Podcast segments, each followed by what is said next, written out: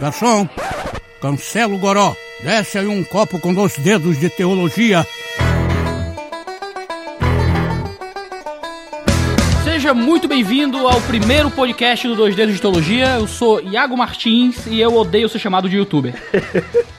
Meu nome é Vinícius Mussman, Voltemos Evangelho, e eu não tento copiar o Paul Washer. Eita! Mas tu prega muito brabo, cara? Como é que é? É prego mais como Piper. Meu nome é Marcos Botelho, da Glocal e do Luitero. E sim, tem um progressista dentro do Dois Dedos de Teologia. Nossa. Eita, meu Deus. Abri uma porta pra esquerda. ah, não. Teve, teve um, um direitista bolsonariano lá, na, lá na- no Rock do Vale. Então, eu acho que deu. Tá tudo, tá tudo em casa. Aqui é o Rodrigo Bibo do BTcast do site bibotalk.com e chegando um concorrente de podcast aí. Tamo de olho. Bem-vindo, você tá no primeiro episódio do nosso podcast, esse novo programa aqui no Dois Dedos de Teologia. E fica aí que hoje a gente vai discutir sobre os desafios da teologia na internet. Mas antes, vamos pra leitura de e-mails. Mas vai ter e-mail no primeiro programa, Iago? É isso que eu tava pensando. Os caras são bons, mano. Os caras são tão bons, mano.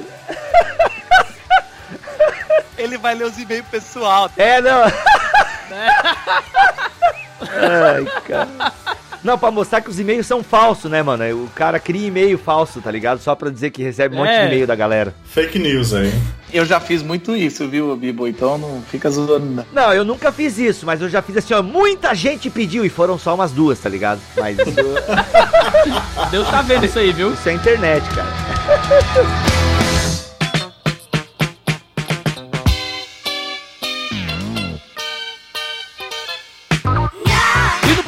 recadinhos aqui do Dois Dedos de Teologia, no nosso podcast, eu trago a presença ilustríssima de Maurício Machado, o Mac do Bibotalk, o nosso senhor editor. Palmas, senhor editor. Que beleza! Olha aí, cara, um prazer aí estar figurando, né, nos recadinhos do primeiro episódio do Dois Dedos de Teologia, cara. Que honra, que honra. E você já percebe que nós temos problemas aqui. Primeiro, porque recadinhos é coisa de, de acampamento de jovens.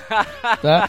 A gente precisa de um nome melhor pra esse, pra esse quadro que eu ainda não sei. É, não, a gente vai conseguir alguma coisa mais decente, pode deixar. Você aí que tá nos ouvindo, você nos ajuda no, no- nos enviando. Então, dicas de, de títulos pra esse quadro. Porque eu sou eu, eu não sou bom pra essas coisas. Eu quero chamar de recalcitrando contra os aguilhões. Jesus Cristo. Então eu preciso realmente de ajuda. Não, a gente vai conseguir. Deus, ajuda. Se já isso já não fosse problema bastante, a gente não tem nome pro podcast. O que é mais grave. É, porque, né, podcast Dois Dedos de Teologia. De fato, ele é o podcast do Dois Dedos de Teologia. Só que, como tudo na internet vai minimizando com o tempo, o pessoal vai arrumar algum jeito de colocar aí um, né, como é que fala, quando o diminutivo, enfim. É, corruptelas.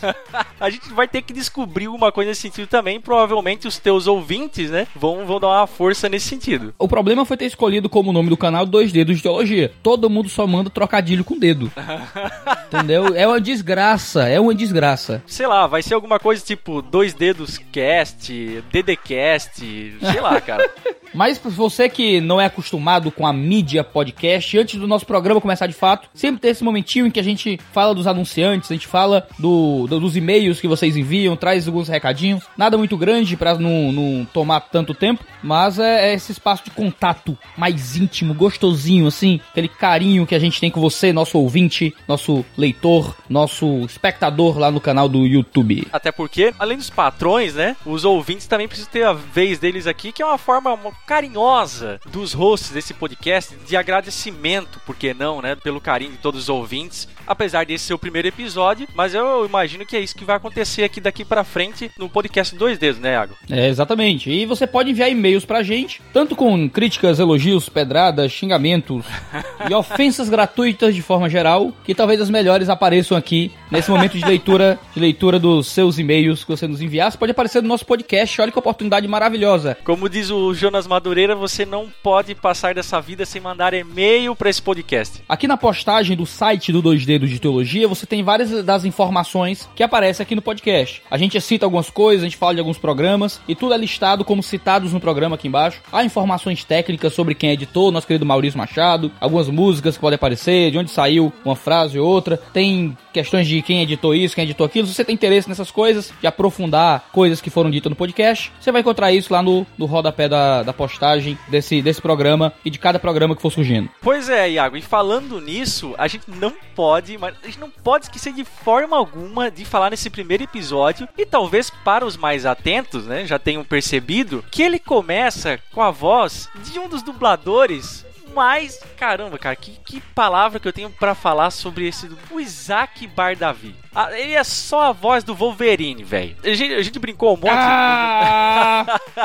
no decorrer da produção desse podcast. Deu muito trabalho, mas foi um trabalho muito gostoso. Porque a gente entrou em contato com vários dubladores, falando rapidamente aqui, e a gente acabou fechando contrato com ninguém mais, ninguém menos que Isaac Bardavi, a voz do Wolverine. E aí você tem um podcast que começa Não, não, com não essa. só a voz do Wolverine, né? É a, vo- é a voz do Robotnik, é voz de, de Game of Thrones, é voz de tudo que é programa que você. Nossa, eu, eu, eu, fico, eu fico emocionado. Eu tô levemente emocionado, quero dizer isso. É a voz do Ford do Westworld. Caramba, é a voz do, do, do carro lá da Super Máquina, cara. Cara, a voz do Tigrão do Ursinho Poop, né? Pra quem, pra quem gosta, por que não?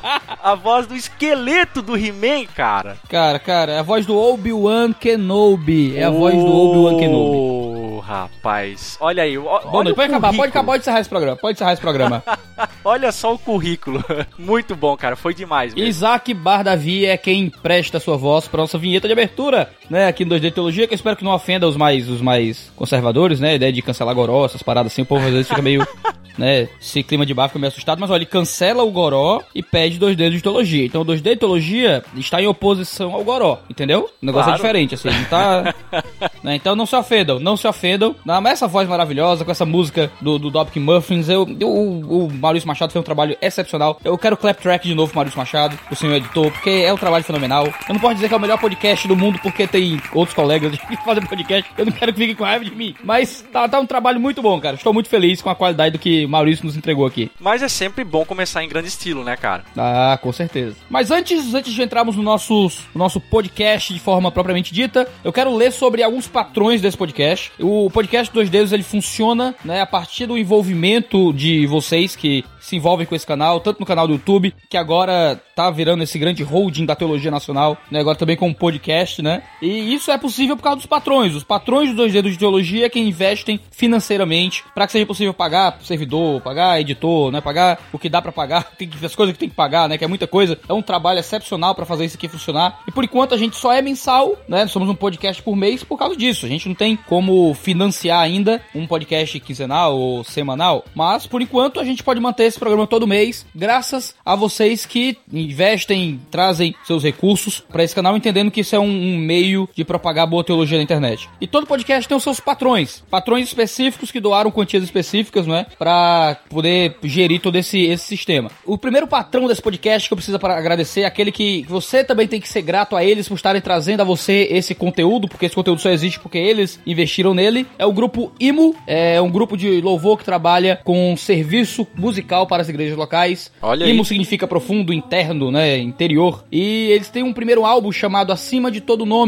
com canções que eles comporam, não é, não é cover, né, é canções deles mesmos para servir as igrejas com palavra de Deus cantada, né? Vocês sabem que eu tenho esse interesse. A gente crê o, o cante das escrituras, essas coisas, e o grupo IMO tá aí para servir com a palavra de Deus àqueles que querem. Os irmãos André e Anderson Alcântara são quem cuidam desse projeto, né, com canções baseadas na palavra de Deus, crendo que a palavra de Deus é inerrante, é infalível, e acreditam na, acima de tudo na beleza daquilo que tem que ser cantado para Deus. É um trabalho muito bom, eu indico que você procure lá, Grupo Imo. A música que você deve estar ouvindo agora, enquanto a gente fala, é a música Contemplar o Senhor do Grupo Imo, né, do último CD deles, acima de todo nome. Você entra aí em grupoimo.com.br, o link tá aí na descrição, e você conhece melhor o trabalho dos caras. Segundo patrão desse podcast, a nossa querida, maravilhosa, magnânima Gênese Criativa, Ô, louco! Ó, nosso, dos nossos queridos Richardson Gomes e Rodrigo Balbino, essa produtora maravilhosa que ajuda a gerir o 2D de Teologia. São eles que mantêm isso aqui funcionando. E como eu pago muito pouco pra eles, eu faço essa divulgação aqui pra ajudar, né, os caras. Porque a gente é pobre tem como pagar os caras direito. Mas são eles que editam o 2D de Teologia, eles que gerenciam nossas redes sociais, eles que nos ajudam com muitas coisas. Então se você quer vídeo pro seu vlog. Ah, Iago, eu gosto de vlog, eu gosto dos YouTube, mas não, não sei editar direito, eu não sei, não tenho talento pra essas coisas. Gênese criativa é aquilo que você precisa pra resolver seus problemas de YouTube e de redes sociais. Então, procura os caras lá, eles mantêm esse negócio funcionando também. Só tenho a agradecer esse povo bonito de Deus.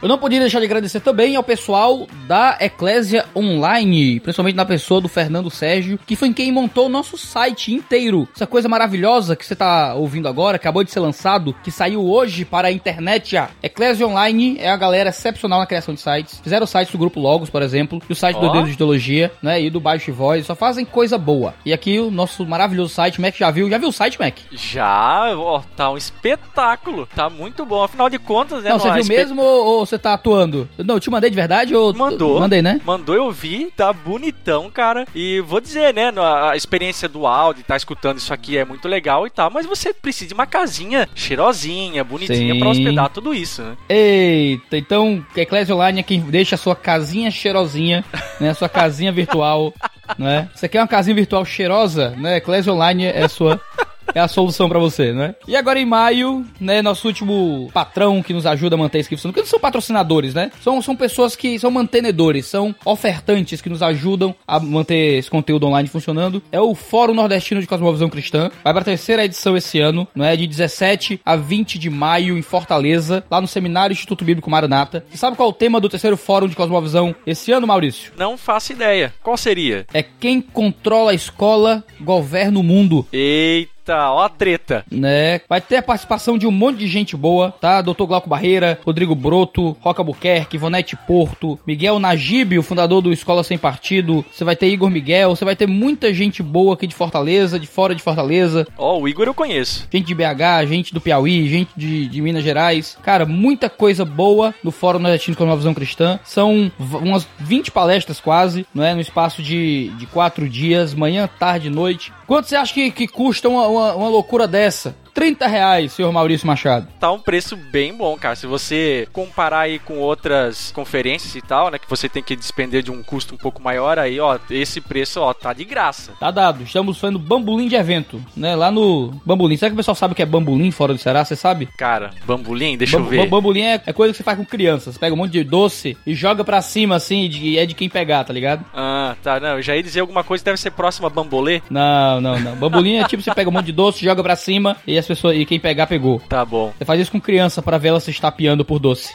A gente, tá, a gente tá jogando pra cima aqui quem pegar evento entra. Então, muito obrigado aos nossos patrocinadores. Você que é nosso ouvinte, apoie aqueles grupos que apoiam ou, as coisas que você consome, porque é isso que faz você ter esses conteúdos, né? Esse podcast só existe por causa dessas pessoas. Então, vai lá conferir, dá uma olhada, né? Pra que anunciante volte. E existem mais programas né, nesse canal aqui, né? O negócio é, é, é capitalismo selvagem mesmo. E pra poder pagar o editor, porque senão o podcast não sai, tá bom? Tem isso, né? Se o editor não for, não for remunerado, o editor tem que pagar o leite das crianças, né? O cara deixou de comer pra editar tudo isso aqui, na hora, no horário do, do- da janta, a mulher dele brigando, amor, vem pra cama. O mínimo que a gente tem que fazer é remunerar o cara de forma apropriada, coisa que a gente já não vai fazer, né? Mas pelo menos ajudar aí com os custos de produção do nosso querido Maurício Machado. É isso aí. Então é isso, vamos entrar agora no nosso tema maravilhoso desse mês. A gente não tem e-mails pra ler, eu não vou fingir nem inventar e-mail como o pessoal falou que ia fazer, né? né? A gente não faz essas coisas, como certos podcasts. tô brincando, tô brincando. Ainda não tem direto pra ninguém nesse programa. Então vamos aí pra esse episódio com essas figuras mais conhecidas das redes sociais e todos eles uns fofos e o meu preferido, o meu preferido é o Vini. Eita, o Bibo, o compadre. O Bibo vai ficar com Vai rolar uma DR aí, viu?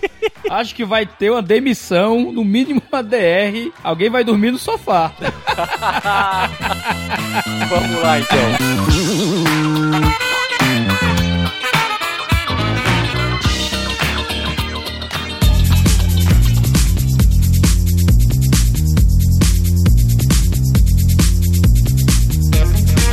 Gente, tá aqui hoje com três nomes muito conhecidos da, da internet brasileira. Com o senhor Marcos Lima Botelho, do Luitero, da Glocal e outras, outros trabalhos na internet, Vinícius Mussman Pimentel, do Voltemos ao Evangelho, e Rodrigo Bibo de Aquino, do Bibotalk, né? Três produtores de conteúdo, um do vídeo, um do blog e um do, do áudio. E a gente se reuniu aqui, pessoas com visões um tanto diferentes a respeito de alguns assuntos da fé, mas todos juntos engajados na propagação de teologia da internet. Tô falando do Marcos Botelho e tal, Luitero, mas uh, Luitero eu tô um tempinho sem ver. Vai voltar essa bagaça aí? Porque eu usava nas minhas aulas de ensino médio, nem fiquei um tempão sem material para passar pros alunos lá. Como é que é isso aí?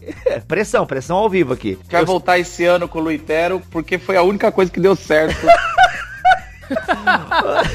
que eu fiz nos cinco anos aí de internet, ou seis anos. Cara, que deve dar um trampo, mano. Ah, imagina. É, vai ser a primeira pergunta, vai ser justamente essa. Até que ponto o pragmatismo funciona na, na internet? Por que fazer uma coisa só porque dá certo? Né? Será que a gente pode fazer algo porque dá certo? Perceber que algo dá mais likes, dá mais cliques, deveria nos motivar a fazê-lo? A gente geralmente tem uma visão meio, meio de monastério, assim, né? Tem que fazer o que é certo, o que é bom, não importa o resultado. Mas duas coisas boas às vezes trazem um resultado diferente. Como é que a gente tem lidado com isso? Eu acho assim, deixa eu começar aqui. Uma, a maior plataforma nossa, uma das maiores é, é o Facebook. Cada vez mais o Facebook está com os algoritmos que coisas polêmicas, os haters, ele para você crescer no, no, no Facebook, você não pode falar a mesma coisa, você tem que polemizar um pouco. Tirando isso, se você usar como estratégia, entendendo, falando a coisa certa, mas sabendo jogar o jogo da, da internet, esse pragmatismo eu acho muito saudável. Até Paulo fez isso no Areópago, né? Ele joga o jogo que é para ser ouvido. Então ele vai falar do Deus desconhecido. Isso é saber jogar os algoritmos da época, né? Então, assim, existe, tem que ter uma sabedoria aí. É lógico que a gente está vendo muito conteúdo besta, de gente que só quer, não faz nada, na igreja local, tudo, e só quer fazer polêmica. Mas, também por outro lado, se você entrar na, na, na internet e ficar jogando aquele conteúdo café com leite, não, você não sai do, do anonimato, não. Então, é, eu concordo plenamente com o que o Botelho falou, e só que eu tenho um pouco de medo, sabe? Apesar de. É, eu tenho dificuldades, por exemplo, em jogar com esses algoritmos da época, muitas vezes. Por exemplo, quando deu a onda uh, do ministério da ordenação feminina na igreja batista, se não me engano, né, Vini? Eu lembro que o Vini até se posicionou bastante na época sobre isso e tal. Meu, a, os e-mails que a gente mais recebia, galera, pô, agora é o momento de falar de ordenação feminina e tal. Mano, e uma postura que a gente adotou no Bibotalk é, às vezes, nem sempre ir no hype, entende? Tipo, pô, tá todo mundo falando sobre isso, é a hora de nós falarmos também e tal. A gente meio que fugiu um pouco dessa questão do algoritmo, né, e do, do zeitgeist aí daquele momento ali, né, do espírito daquele momento, com uma postura mesmo, tipo, não, pô, agora tá tudo muito quente, opiniões muito extremadas. Talvez a gente demorou até para sair do anonimato. Muita gente não conhece o Bibotalk, né? O Iago fala, ah, o conhecido e tal, mas muita gente ainda não conhece o Bibotalk. O Bibo é um homem muito humilde. Não, cara, a gente sabe que tem. Só que assim, tem gente que ouviu falar e tal, mas digo, pessoas que acompanham. A gente tem uma base aí de 14 mil downloads por episódio, entende? São, são 14 mil pessoas que nos ouvem e uma média de 30 mil, 50 mil downloads por mês, né? Essa marca deve estar agora nos 55, que o aumento é gradativo. Então a gente tá sendo conhecido. Mas a gente procurou assim, pô, nem sempre vamos no hype, entende? Por exemplo, é, mas dá certo, é inegável que dá certo. Vou dar um, outro exemplo pontual. Quando tava muito extremada, sempre teve brigas, né, entre calvinistas e arminianos. É, é, acho que essa vai ser uma treta infinita na internet, infelizmente. Só que teve uma época que tava muito acentuada. Teve até uma declaração, né, de paz entre calvinistas e arminianos e tal.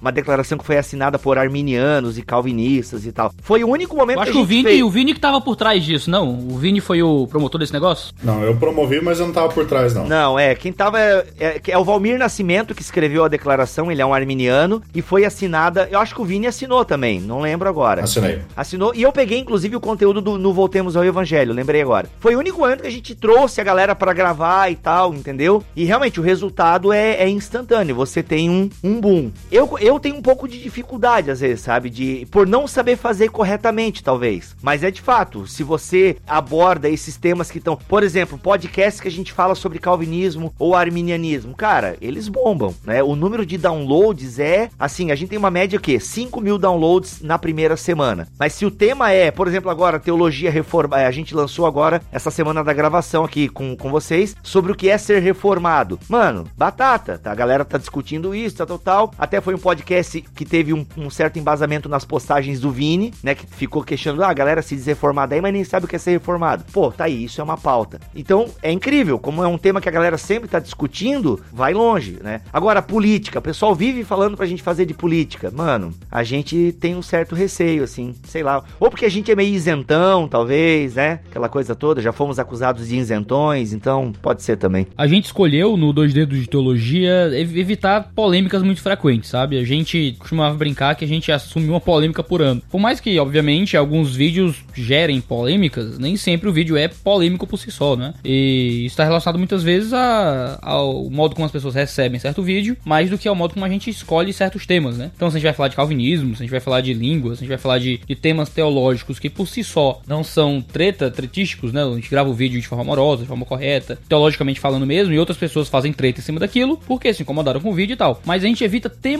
polêmicos ou trazer a coisa de forma polêmica, né? A gente, claro, tem algumas tretas memoráveis, né? Easy Nobre, Gregório do Vivier, Brilho Freestyle, coisas assim. Mas a gente geralmente tenta fazer, o que a gente tenta fazer é lidar com a polêmica depois que ela esfria. Então quando a gente falou sobre uh, o estupro dos 30, aquela história e coisas assim, a gente costuma fazer isso depois que o assunto sai de pauta. Até pra gente poder ter tempo de pensar a respeito do assunto, para além uh, do calor do, da circunstância, que você sempre fica muito sujeito a informações que ainda não são conclusivas. E a gente já tem essa mania na internet.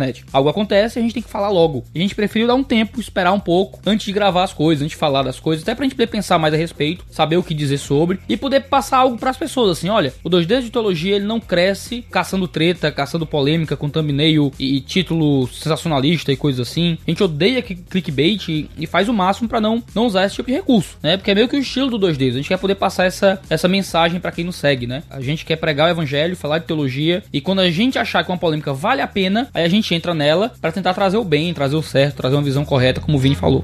Desculpa, eu sou muito seu hater. Posso tirar uma foto com você? Sempre tem aquele, tem aquele desafio, né? E você ter que tomar cuidado, tomar cuidado entre não ficar dando a resposta certa para a pergunta errada e nem ser o, o, tre, o tretístico da vez que tá ali treta news, gospel e tal. É um tanto difícil. Como é que você vê isso, Vini? Eu vejo algumas, três coisas para se pensar, mais ou menos. A primeira é que às vezes a gente precisa reconhecer nossa incapacidade de falar sobre todos os assuntos, entendeu? É, até como editor ou como podcast ou vlogger, você não sabe todas as coisas. Tem horas que você não vai poder falar sobre aquele assunto e você vai ficar quieto. Né? Exige certa humildade e sabedoria em saber isso. Outra questão, às vezes, que eu penso é que quando tá borbulhando a questão, se os produ bons produtores de conteúdo não falam falam, quem vai falar muitas vezes são os ogros da internet, entendeu? E a pauta da conversa vai ser dada por eles. Então, é, que foi o que eu vi um pouco acontecendo nessa última polêmica aí, né? Envolvendo o Malafaia e o Paulo Júnior, entendeu? Eu realmente não quis me envolver nessa questão, mas eu vi que a, a, a coisa ficou muito bélica e não teve outras pessoas trazendo uma voz mais pautada nisso. E terceiro, uma coisa que eu sempre tentei evitar no Voltemos Evangelho é: se você sempre é reativo, você nunca está propondo algo. E daí, qual que é a proposta que você quer levar para a internet. Se você só está respondendo polêmicas, você não está trazendo uma proposta unificada. Que foi o que eu tentei fazer desde o começo do Voltemos Evangelho. Em vez de focar em problemas, em polêmicas, em nomes, quis propor algo para as pessoas. Eu acho que faltava isso na internet, pelo menos no, naquela época. Hoje, graças a Deus, tem mais pessoas trabalhando. É, isso que o Vini colocou, eu acho bem bacana, porque é também, de certa forma, a proposta do Bibotalk. Primeiro, na verdade é o seguinte, galera, eu, eu tenho essa filosofia comigo. Eu tô na internet falando coisa porque primeiro eu quero falar, eu tenho prazer naquele assunto. E eu acho que isso é a característica de qualquer produtor de conteúdo na internet. Porque se você também não tem prazer em produzir a parada, não rola. Ah, pá, por que, Bibo, vocês não falam sobre aquele assunto? Primeiro, não estamos com vontade de falar. Eu respondo bem assim, cara, a gente não tá na vibe desse assunto. A gente quer falar sobre introdução introdução do livro de Gênesis, entende? A gente quer falar sobre a história de William Tyndale. É o que a gente quer falar. Muitas pautas surgem no Bibotalk de temas que algum dos integrantes está estudando, está lendo. A gente precisa sentir prazer em produzir aquilo. E se a gente fica atendendo também só essas demandas do que está sendo comentado, é, é, é um pouco complicado. Então, assim, eu vejo a necessidade, né? Porque senão a conversa é pautada por ogros, como o Vini bem pontuou. Mas, cara, acima de tudo, eu penso, a gente tem que ter tesão naquilo que está produzindo, entende? Tem que ter prazer. Pô, eu curto produzir esse conteúdo. Eu acho que esse também é um dos segredos do Bibotal que tá tantos anos no ar. Por quê? Porque a gente gosta de fazer o que tá fazendo. Então acho que é, acho que esse é um ponto importante que o Vini tocou ali, eu queria ressaltar. Caras, do que é que vocês mais se arrependem até hoje do trabalho na internet? O que é que vocês já fizeram que hoje olhando para trás diziam, cara, eu não teria feito isso? Eu posso até começar pra desinibir. Eu não teria feito Racionalizando. O Racionalizando é um programa do 2D Digitologia. Foi muito bom, sim, foi um programa que teve um tempo. Só que eu sempre achei o Racionalizando muito elevado para aquilo que eu, que eu conseguiria fazer na internet, assim. Era uma ideia do Felipe, o Felipe sempre foi o cara que estudou mais filosofia e tal. E eu sou, não sou um filósofo, assim, eu não sou estudante de filosofia, eu sou um pregador, um pastor. E, e quando a gente fez o negócio, não, nunca ficou do jeito que eu gostei. Ficou meio, sei lá, sério demais, formal demais sei lá, pretencioso demais. Mano, vocês botavam um palitozinho, né? Pô, era engraçado, mas tudo bem, vai lá. É, a gente, a gente queria dar um ar diferente assim, cara. Se eu, eu teria feito outra coisa, de outro jeito, assim. Aquela coisa, sempre, né, erra alguma coisa. Eu acho que o, o jeito como a gente vendeu o Racionalizando ficou muito pretencioso, muito esquisito. Eu acho que teria feito outra coisa de outro jeito. Seria muita arrogância eu dizer que não me arrependo, assim, tipo, que eu lembre. Eu me arrependo de postagens no Facebook, mas não conta. Em termos de Bibotalk, cara, pô, eu sincero, tem programas assim que não são tão bons, entende? Quem nunca se arrependeu de postagem no Facebook atira a primeira pedra. não, esse aí tem vários. Tantos que, é, porque assim, se um dia eu ficar famoso, a galera vai investigar o meu passado passado, né? Meu, vão achar muita podreira lá no passado, tá ligado?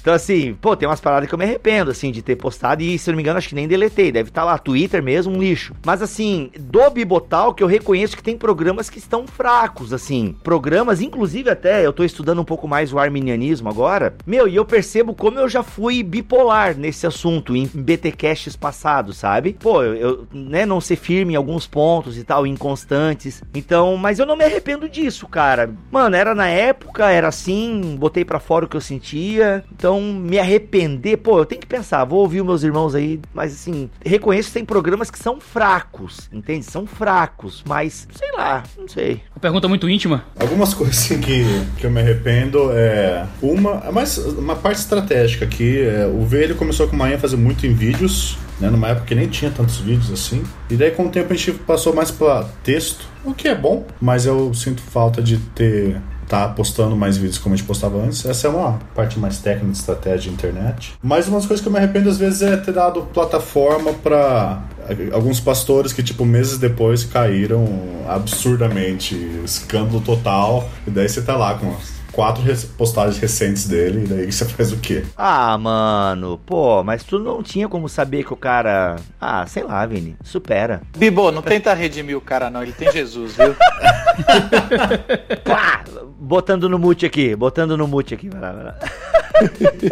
Ai, minha mãe te odeia, cara.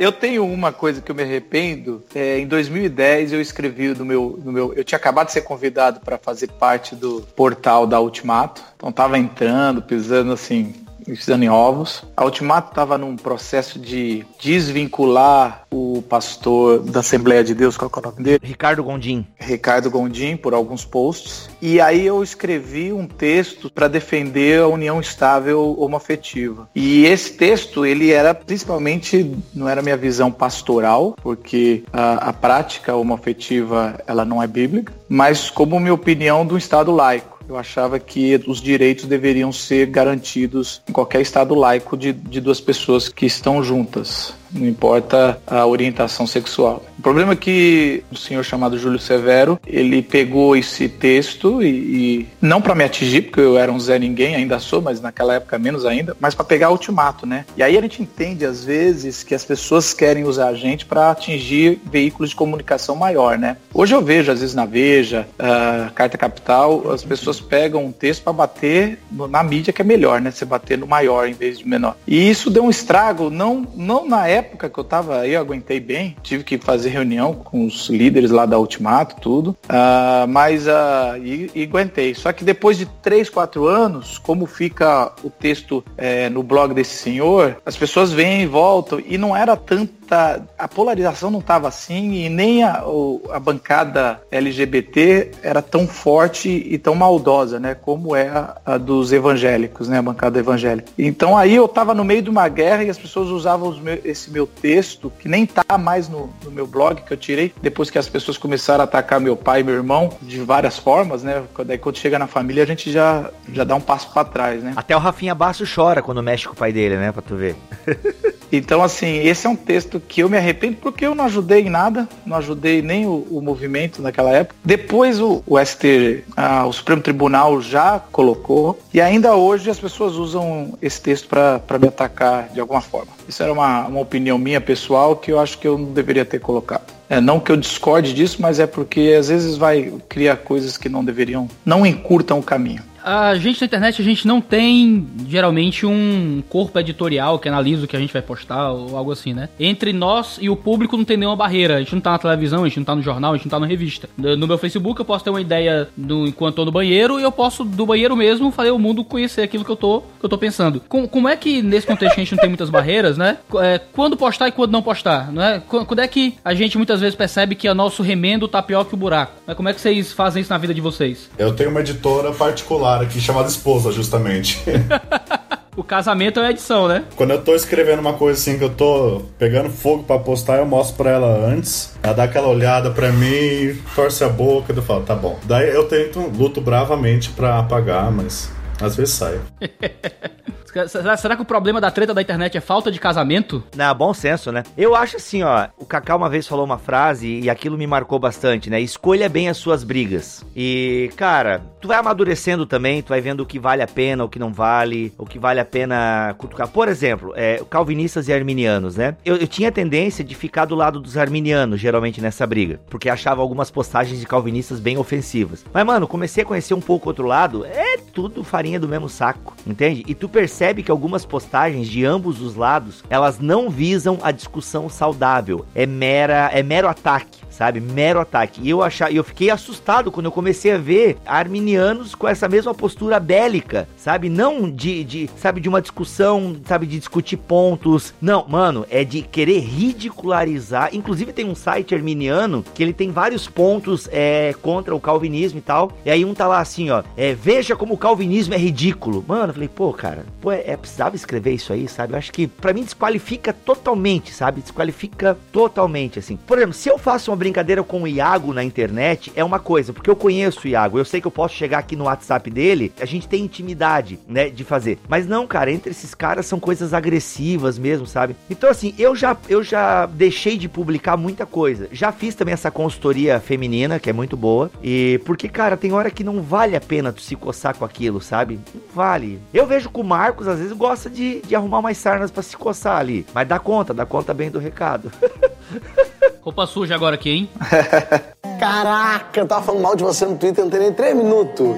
Tava conversando aqui antes da gravação antes do Bibo atrasar muito e eu tava conversando com o Iago e o Vini. Valeu, hein? Pois é, eu não queria, eu não queria comentar nada, mas estão dizendo aí, né? É, sobre ter filhos, né? Eu acho que tem uma hora que o filho tira a gente do sério e eu sempre tento castigá-lo, seja da forma que for, que os pais escolher, é, não quando eu tô com raiva. Porque se eu repreendo ele ou se eu castigo ele quando eu tô com raiva, vou usar uma força desproporcional e, e aí eu não tô fazendo justiça, eu tô fazendo uma vingança ou exercendo apenas um poder em vez de educar. Eu penso que é um pouco disso na internet também. Então eu tô aprendendo isso. Eu tô aprendendo a não reagir na hora que eu vejo o post. Às vezes, sabe assim, aquela coisa sobe, eu falo, não, vou, vou escrever sobre isso. O ideal é, é esperar a emoção passar, né? E escrever depois com calma para gerar justiça ao invés de vingança, para gerar educação ao invés de simplesmente um confronto. Não, não, mas assim, ó, eu falei do Marcos aqui, mas assim, eu acho que ele faz muito bem isso. Acho que ele é bem pontual. Olha ele se desculpando. Não,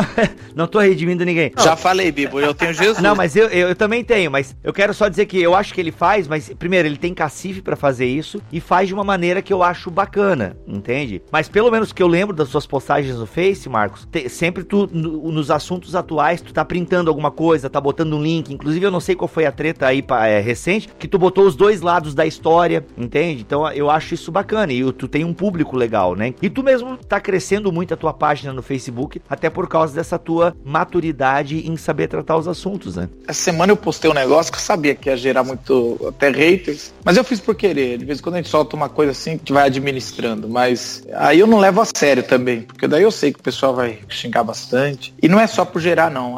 Alguma hora também, o Vinícius falou, se a gente não fala nada, vai- é muita bobeira que a gente vê por aí. Então a gente precisa de vez em quando se posicionar, gente. Então assim, sei lá, eu acho que também só ficar quieto, às vezes é uma omissão que não, não nos cabe mais a nós por termos canais já com uma certa visibilidade. Pegando o que o Bibo falou, é, eu acho essa muito importante essa questão de escolher suas guerras. É, o jovem, não- né, o jovem da internet, ele quer lutar todas as guerras teológicas que existem é, no universo da internet, cara. É impressionante. É, qualquer polêmica, qualquer discussão, qualquer dificuldade teológica, aqueles pontos mais quaternários da fé, o cara quer colocar uma posição, uma posição absoluta, né? Falta um pouco, às vezes, a gente. uma teologia da língua, né? Assim falar, né? Que se aplica também para a internet, né? A internet ela só facilita esse uso impensado da língua, né? E as pessoas, eh, o jovem, principalmente, né, naquele pecado da juventude que, que Paulo comenta, eles muitas vezes vão buscar querer saber grandes questões teológicas e aqueles fundamentos eh, que o amor traz de amar o próximo como a ti mesmo, né? Então você tem que pensar como ele vai ouvir aquilo, como aquilo vai se vai edificá-lo, ler provérbios para saber que provérbios fala sobre a língua. Essas coisas não são atraentes, né? Pra, não é, não vira, não dá ibope na internet, né? Esse é um filtro básico que todo cristão na verdade tem que fazer, não só da internet, né? Aquilo que a gente fala e quantas vezes a o próprio Jesus não coloca que a gente vai ser julgado pela nossa língua, né? Então é, eu acho que uma autoedição precisa começar a acontecer seriamente, principalmente entre os jovens da internet. Às vezes eu acho que a gente não consegue diferenciar o que é o adversário do que é o inimigo. O, eu posso, por exemplo, eu sou um calvinista, né? O Bibo, ele não é. Né? Você- é arminiano, Bibo? Pode dizer isso? Eu não, eu sou, é cara, eu sou um arminiano em formação. Eu não gosto de me, de, me dizer que sou arminiano, porque eu sou, seria uma vergonha pro movimento, entendeu? Mas eu sou um arminiano em formação. Eu me, porque eu tô lendo bastante sobre o tema e tal, então eu tô, tipo assim, se eu entrar num debate contigo agora, eu vou sair daqui perdendo, entendeu? Tipo, se é que quem ganha e quem perde, mas eu não vou saber. Tu vai me fazer umas duas perguntas, eu, é, não, então tá bom. Até porque o arminianismo é falso, né? É, ainda mais com três fera aqui, meu, e assim, então eu sou uma vergonha pro movimento. Então eu sou um arminiano em formação. O Bibo tem todo o direito de estar errado. Deixa ele.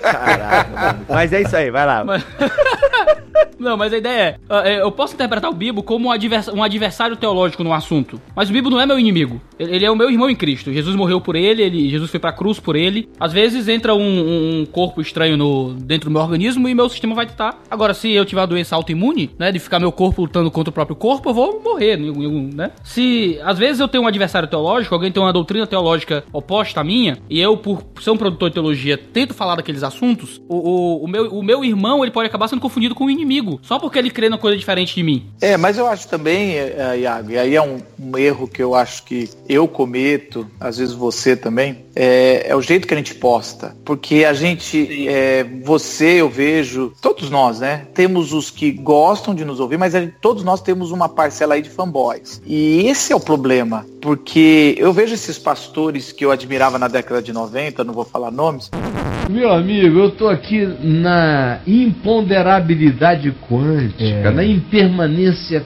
quântica. Ou você anda pela fé ou você se danou. Mas assim, eles hoje, eles se isolaram e se cerca de, de fanboys, cara, de gente que não, não contradiz eles e não nada mais. Eu acho que a gente tem uma responsabilidade do jeito que a gente fala e do jeito que a gente escreve, porque senão a gente não considera o outro inimigo, mas as pessoas que estão nos lendo, eles têm essa tendência de, de, de levar. Então há alguma responsabilidade, é lógico que não é tudo, né? Todo mundo escreve na minha página que eu, eu não tenho responsabilidade pelos outros, mas eu tenho uma responsabilidade de manter o diálogo, né? Ah, e o mínimo de respeito. Então, não sei, assim, eu concordo com você, mas eu não quero também colocar só a culpa do leitor, né? Existe no, no cara que produz formas de produzir conteúdos que vão gerar mais, mais divisão e outros que vão gerar mais diálogo. Não sei se vocês concordam. Não, eu, eu concordo plenamente com você. Só acho que uh, muitas vezes a gente realmente, como produtor de conteúdo, inspira um espírito de, de inimizade, ao invés de simplesmente de ter um, uma crítica teológica contundente ou algo assim, sem respeitar o indivíduo que está por trás daquele pensamento teológico. E hoje a gente vive numa uma sociedade que está cada vez mais polarizada, né? Uma polarização absurda. E as pessoas hoje não entendem que existem extremos e posições no meio entre os extremos, né? Então, uma das coisas que eu acho que a internet, aqueles que trabalham com teologia na internet têm que tomar cuidado é não gerar caricaturas de nenhum dos dois lados. Hoje, quando eu vou falar sobre igreja e falar sobre a unidade que a gente tem em Cristo, eu tenho que lembrar alguns lugares que, se um irmão de esquerda e um irmão de direita estão na mesma igreja, Cristo é maior que essas duas coisas e eles têm que andar junto em união. Então, as polarizações calvinista arminiano, esquerda e direita, estão tão grandes em nosso país, cara, que a gente está pegando questões não centrais e transformando em questões primárias. E isso é extremamente perigoso para a fé. Porque daí, é, de qualquer lado, você vai cair naquilo que a gente viu no fundamentalismo americano, que é transformar pontos secundários em pontos cruciais da fé e quem não segue aquilo lá não é cristão de verdade. Vocês devem lembrar bem que nas últimas eleições presidenciais a coisa estava bem séria entre a Dilma e o Aécio, né? O Aécio até fazia aquelas lapadas na cara da Dilma nos debates e tal, e falava aquelas coisas. Nós vamos fazer o melhor plano contra a corrupção no Brasil, que é tirar o PT do poder e tal, aquela coisa bem, bem da watch, assim, a coisa, o clima tava bem bélico mesmo, né, nas eleições. As eleições eram domingo, segundo turno, e no sábado eu fui pregar numa igreja aqui da cidade, uma presbiteriana, e foi muito interessante, porque eu sentei, eu sentei não, quando eu me levantei para pregar, eu olhei pra igreja e tinha metade da igreja com adesivo da Dilma na camisa e metade da igreja com adesivo do Aécio. Eu disse, meu Deus, eu, estou numa situação meio problemática aqui. E foi interessante porque eu preguei o evangelho, não tinha nada a ver com política, era na teu 16, não tinha nenhum relacionamento com isso. Quando acabou o sermão, tava todo mundo tratando bem, sabe? Aberta nas mãos, conversando, e conversando sobre as eleições, e conversando sobre política, discutindo como seria o melhor plano de governo, mas de forma amorosa, de forma cristã, de forma é, é, saudável. Não tratando o outro como um inimigo, porque o outro tem uma visão diferente da sua, mas tratando o outro com carinho, com amor, com misericórdia, entendeu? E isso acaba que é uma coisa que a gente perdeu, né? A gente não, não tem mais essa noção de que o outro ele é o meu irmão, o outro ele pode ser o meu amigo, porque Deus o criou, porque ele é a imagem de Deus, porque ele é importante para Deus. E se ele é importante para Deus, ele é importante para mim. E ainda que eu considere as ideias dele estúpidas, ainda que muitas vezes eu não respeite a ideia dele até por, por achar vil e cruel e profundamente errada, eu não posso tratá-lo como se ele fosse um animal, ou como se fosse um burro, como se ele fosse um, um, uma pedra que eu posso chutar e jogar fora, ou um animal que eu posso caçar e comer. Ele é meu irmão, ele é um indivíduo, ele é meu amigo, ele é, ele é uma pessoa que Cristo morreu por ele. Então, ainda que às vezes eu possa fazer duras condenações a certas teologias, a certos pensamentos, eu tenho que lembrar, há um indivíduo que crê nisso. Há um irmão meu que acredita nisso aqui. E isso parece que tem que afetar a forma como a gente fala sobre certos assuntos e a forma como a gente se trata dentro do contexto de igreja. Thank you.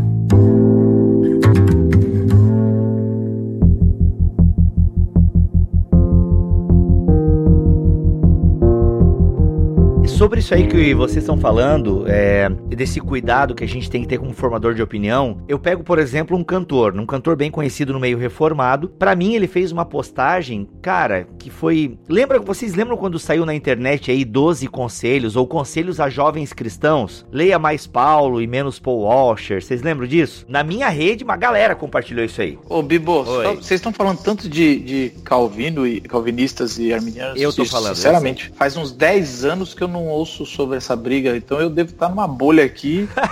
Mas Tremenda, cara. Cara, é, é a bolha no meu do Facebook, Facebook. só tem foto de bebê, só tem vídeo de gatinho e coisas a favor do Bolsonaro. Ah, conseguiu fazer a limpa então. Consegui, cara. Mas tu deve ver isso nos comentários dos teus vídeos, né? Porque tu toca, tu tem lá aquela playlist de, de calvinista e tal. Mas enfim, eu só, só pra reforçar, e já e prometo, Marcos, que eu não toco mais esse tema, mas é que assim, é porque eu tenho vivido muito, inclusive, aqui na minha cidade isso, né? Então, por isso que é um tema que tá tão à flor da pele pra mim, assim, e na minha bolha facebookiana tá rolando demais. Daí ele fez uma contrapostagem dessa, né? Que eram conselhos bem bons a jovens cristãos que não queria depreciar o calvinismo, tanto que eu vi vários calvinistas compartilhando e tal. Aí ele fez a versão dele para conselhos para jovens cristãos, e um dos conselhos era: use todas as suas forças para mostrar que o arminianismo é contra a soberania de Deus. Mano, quando eu li aquilo, eu falei, pá, mas não precisava disso, cara. Tu até pode concordar que essa corrente teológica seja contra, mas precisa incentivar os jovens a ser beligerantes desse jeito, sabe? Então, eu acho que a gente tem responsabilidade sim sobre aquilo que a gente fala, sabe? E de fato, os fanboys vão nos usar como munição, entende? Não, não, não, o cara disse, não, ele tá dizendo ali, ó, tô só seguindo o conselho do cara ali, papapá, papapá. Eu acho que produzir conteúdo na internet a gente tem, porque antes eu tinha essa postura, não, não, não, eu sou responsável por aquilo que eu falo, não por aquilo que você entende. Calma,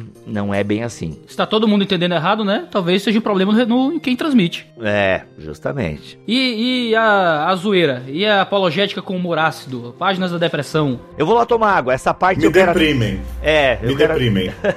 eu vou até tomar água. Você não gosta não, Vinícius? Cara, eu, eu não sou contra o uso do humor. Eu acho que o humor é uma dádiva de Deus. A ironia pode ser bem usada, o sarcasmo pode ser bem usado. Eu só acho que é muito difícil e poucas vezes dá certo. Por exemplo, recentemente no, no Voltemos Evangelho a gente postou uma tirinha é, sobre a fase de jaula do calvinismo, tá, né, do novo calvinista. Só porque o Bíblico está falando sobre isso. E, cara, é impressionante, né? E é uma frase assim, com ironia e tudo mais, mas é uma autocrítica, né? Então não é tanto uma crítica, um humor usado para ofender. Só que mesmo assim teve gente que ficou ofendida. É impressionante, cara. É, o pessoal ele não sabe, eles não sabem administrar hermeneuticamente o humor, a ironia, o sarcasmo. Na internet ainda eu acho que só piora a questão, entendeu? Então, eu não sou contra, mas eu sou bem reticente. Ah, cara, eu, eu cresci. Meu pai é humorista, né? Meu pai é chargista desde a década de 80. E, como eu sempre brinco, né? Eu fui criado com a pedagogia do bullying, né? Meu pai era muito zoeiro com a gente. E ele foi o primeiro a, fazer charges, né? Em 89, ele começou a fazer charges no meio cristão, né? É, muito antes da internet. E, assim, cara, eu gosto muito do, de humor. Agora, tem humor e humor, né, cara? É, e outra, eu, eu vejo, por exemplo, uma, a página do Sensacionalista, que eu gosto pra caramba. Tinha que ser, né, Marcos Botelho? E o Zelito Muller você não gosta, mas sensacionalista.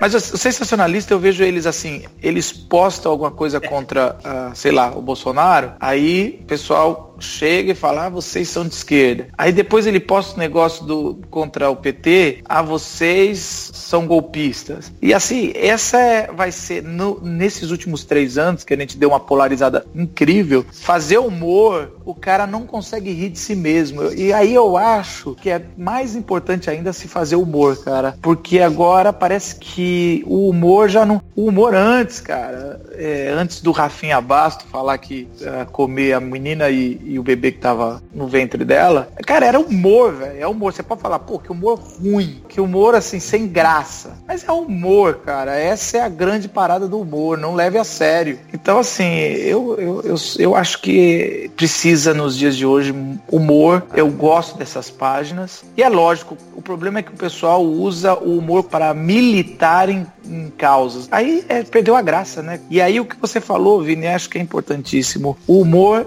ele tem que rir de si mesmo. Quando você só usa o humor para bater na opinião contrária, aí eu acho que perde a graça, né, cara? O legal é quando o cara ri de si mesmo. É, porque quando se junta uma patotinha e ri do outro, hoje em dia o, termo para isso é bullying, né? É, então a gente faz isso virtualmente, né? Agora, a, autocrítica com humor é sempre positiva. É a apologética do bullying. É, apologética do bullying, basicamente, né? Eu não sei se vocês conhecem a página The- é, na, na internet The Babylon Bee. Alguém conhece? Cara, é hilária. Cara, eu sou apaixonado por página. É um sensacionalista cristão dos Estados Unidos. E, cara, o humor que ele usa é muito bom. As fake news, né, que ele cria. E eu rio bastante. E, e é um, mas é um tom bem diferente do, do que a gente vê pela internet nas páginas da depressão, assim. Eu acho que talvez é falta esse bom humor, né? De novo, volta para aquele negócio que eu falei no começo. Nos algoritmos de hoje, o que sobe é o mau humor. E, infelizmente isso. E vocês vão falando, eu fico aqui no computador procurando as suas referências aqui. Né? Legal. aqui no Brasil tentaram fazer essa, essa página de, de humor, inventando notícias é, do mundo gospel. Era, tinha a ver com o apóstolo Paulo. Não, Boatos apóstolo... dos Apóstolos. Isso! Pois é, essa página não, não vingou. Eu achei o nome fantástico, cara. Eu acho que, eu acho que não vingou, não, cara. Infelizmente. Pô, Marcos, tem que chamar, falar com o Victor lá, o Victor Fontana, pra criar essas paradas aí. Vocês lembram quando o, o Viber lançou aqueles grupos fechados? Fortes, né? Tentou marketing do caramba. Não sei se vocês lembram disso. Viber? Meu, nem sei o que, que é isso. O Viber. Viber, vai. Ah, sei, sei, o íconezinho roxo. Isso. Mano. E aí os caras conseguiram, tinha que ter muitos seguidores. Juntaram uma turma e abriram um, um grupo chamado Zoeira Gospel. E foi quando eu conheci os cara, alguns caras da zoeira, que eu considero que a maioria faz um, um humor legal. Eles me chamaram para entrar, eu entrei, mas eu, a gente lá curte, conversa, mas é, é como morreu o Viber, né? Acaba sendo um grupo quase fechado ali com 700 seguidores, sei lá. Mas assim, por isso que talvez eu também não tô com tanto contato com esse outro humor aí que o Vini tá falando, que realmente deve dar depressão. Eu não sigo nenhum, por exemplo, que tenha nome depressão de alguma coisa. Já vou postar agora dizendo que você é babaca. E nesse contexto de, de zoeiras, mentiras, calúnias na internet, até onde a gente pode alimentar os trolls? Como é que vocês têm lidado com as críticas, os comentários negativos, as hordas que chegam até a página e o site de vocês para descer o sarrafo? As hordas. As hordas do mal. Ah, então, cara, hater sempre tem, né? Conforme. Na verdade, hater é caso de sucesso, né? Já me disseram, cara, se tu tem hater, parabéns, a coisa tá indo longe. ah, isso, é, isso é. Ter hater é ter sucesso. Cara, então assim, eu não dou muita bola, para ser sincero. Eu acho que quem tá começando na internet a produzir conteúdo, ele deve ignorar tanto os aplausos quanto os haters. Eu acho que ambos os barulhos é, atrapalham a voz que realmente importa, sabe? Que é a voz do teu tesão em querer produzir aquilo. Ah, mas então você é imune a críticas? Você não. Geralmente, quando você começa alguma coisa na internet, você não tá sozinho. É, eu acho fundamental ter uma equipe. Eu, desde que o Bibotalk, mesmo que era só eu fazendo podcast, já tinha gente me ajudando a fazer o site e tal. Então sempre é bom ter a equipe e é a galera. E eu já tinha também, eu comecei o podcast com 70 ouvintes, né? Então eu já tinha uma galera que curtia. E era a opinião dessa galera que eu valorizava. Esse pessoal ali, que sempre tem aqueles ouvintes mais assim, que te manda e-mail, que comenta tuas postagens e tal, tal, tal. Então esse cara que me acompanha e gosta de mim, eu até valorizo quando ele faz uma crítica. Agora, quando vem gente de fora que começa a falar muita coisa e papapá, tanto os aplausos, né, quanto as vaias, eu dou uma ignorada, sabe? Dou uma ignorada porque, mano, eu acho que ambas elas te ensurdecem, sabe? E eu mantive essa postura, cara, por muito tempo. Às vezes eu não leio sempre os comentários no YouTube até, como a gente tá começando no YouTube já, começando já fazem uns dois anos, né? Mas eu tenho começado a pensar o YouTube de outubro do ano passado para cá. Eu tenho lido os comentários, tenho dado uma certa interagida. E quando o cara chega lá dizendo que o meu vídeo é uma porcaria, que eu só falei porcaria, mano, eu pego e falo, cara, desculpa aí, ora por mim e tal. Meu, levo bem na zoeira, assim, entende? Eu dou uma ignorada. Sou meio boçal com hater, assim. Dou uma ignorada mesmo. Peço pro cara orar por mim. Teve semana passada no YouTube, o cara veio assim, menosprezou e tal o conteúdo. E aí eu peguei e coloquei, ô, oh, desculpa aí. Mas aquele desculpa aí que se eu tivesse na frente dele, ele ia perceber que eu tô sendo irônico, né? E aí ele pega, não, Bill, não precisa se. De... Meu, ele criou um, uma postagem. É, não, Bill, não precisa se desculpar, não sei o quê, porque realmente tu falou de uma coisa que tu não entende, tal, tal, tal, papapá, papapá, papapá. Aí eu peguei, não, cara, pô, meu desculpa aí foi irônico. Eu não dei a mínima bola pro que tu falou. Peguei, entendeu? E fui na. Continuei sendo irônico e tal. Mas isso não é sempre que eu respondo hater. Eu acho que é gastar muita munição com quem não vale a pena, sabe? Então a minha postura com haters é eu os ignoro. Eu dou bola para quem gosta de mim. É o meu clube, é minha turma, é minha bolha. Até porque o Bibotal que é uma equipe muito grande. Então tem muita gente madura, tem muita gente assim que é que pensa o ministério junto. Então é essas pessoas que eu tenho que ouvir, sabe? Não um cara que ouve dois, três podcasts e fica nos julgando por causa daquilo, sabe? Então eu não, não dou bola. E você, Iago? é, você só fica perguntando? É, né? eu tô, eu tô.